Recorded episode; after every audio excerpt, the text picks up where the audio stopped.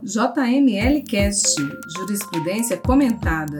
As decisões mais relevantes e atuais em matéria de licitações e contratos, com o professor Luiz Cláudio Chaves. Como vai, pessoal?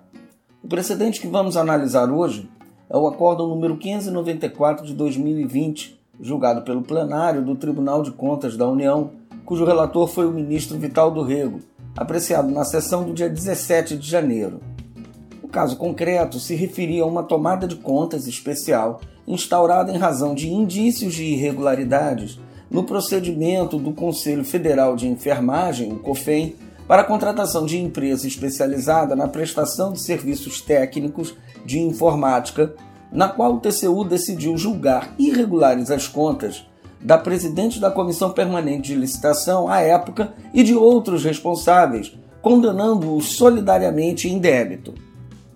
A presidente da CPL, condenada por assinar o edital de concorrência número 1 de 2007, que deu causa à instauração do procedimento especial de tomada de contas, teria sido uma das irregularidades percebidas a existência de sobrepreço na hora contratada a ser paga, tendo em vista que o valor teria sido definido sem se considerar o tipo de profissional e o serviço especificamente envolvido.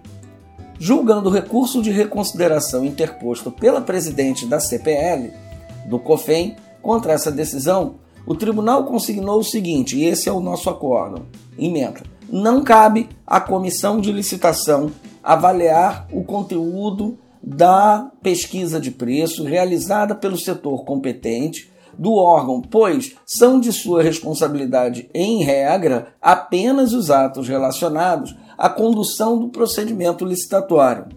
Bem, o caso é muito interessante, pois envolve o tema referente à extensão da responsabilidade do julgador do certame pelos atos relacionados à fase interna ou de planejamento da contratação.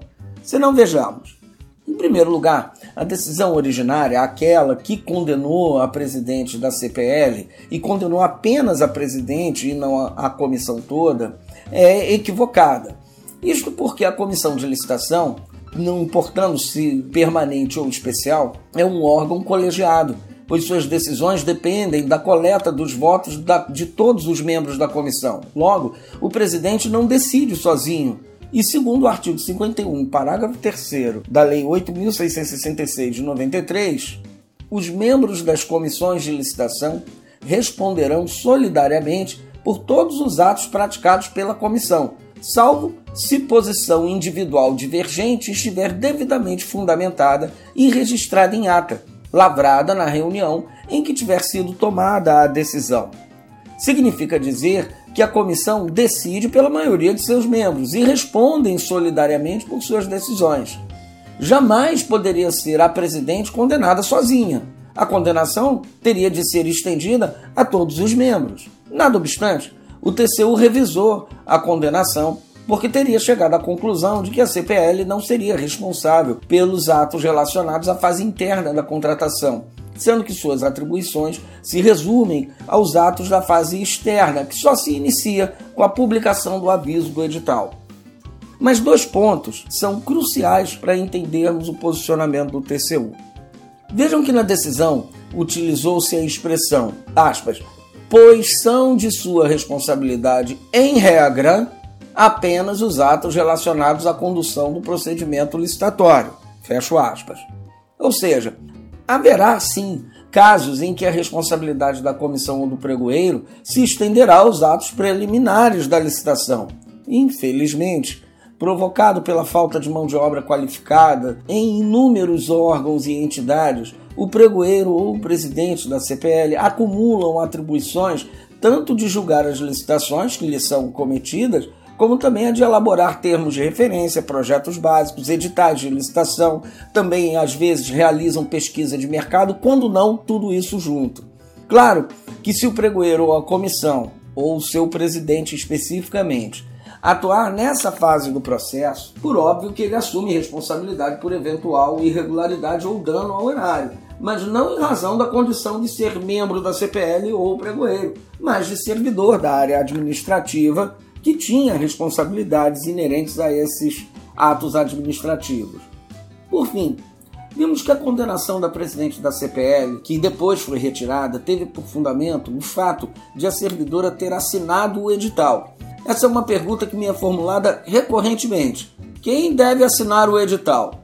A indagação é pertinente em vista das eventuais repercussões desse ato de assinar o edital, pois muitos órgãos têm por hábito, após a aprovação da minuta do ato convocatório pela assessoria jurídica, submeter o documento finalizado para assinatura do servidor a quem competirá julgar a licitação, pregoeiro ou comissão de licitação.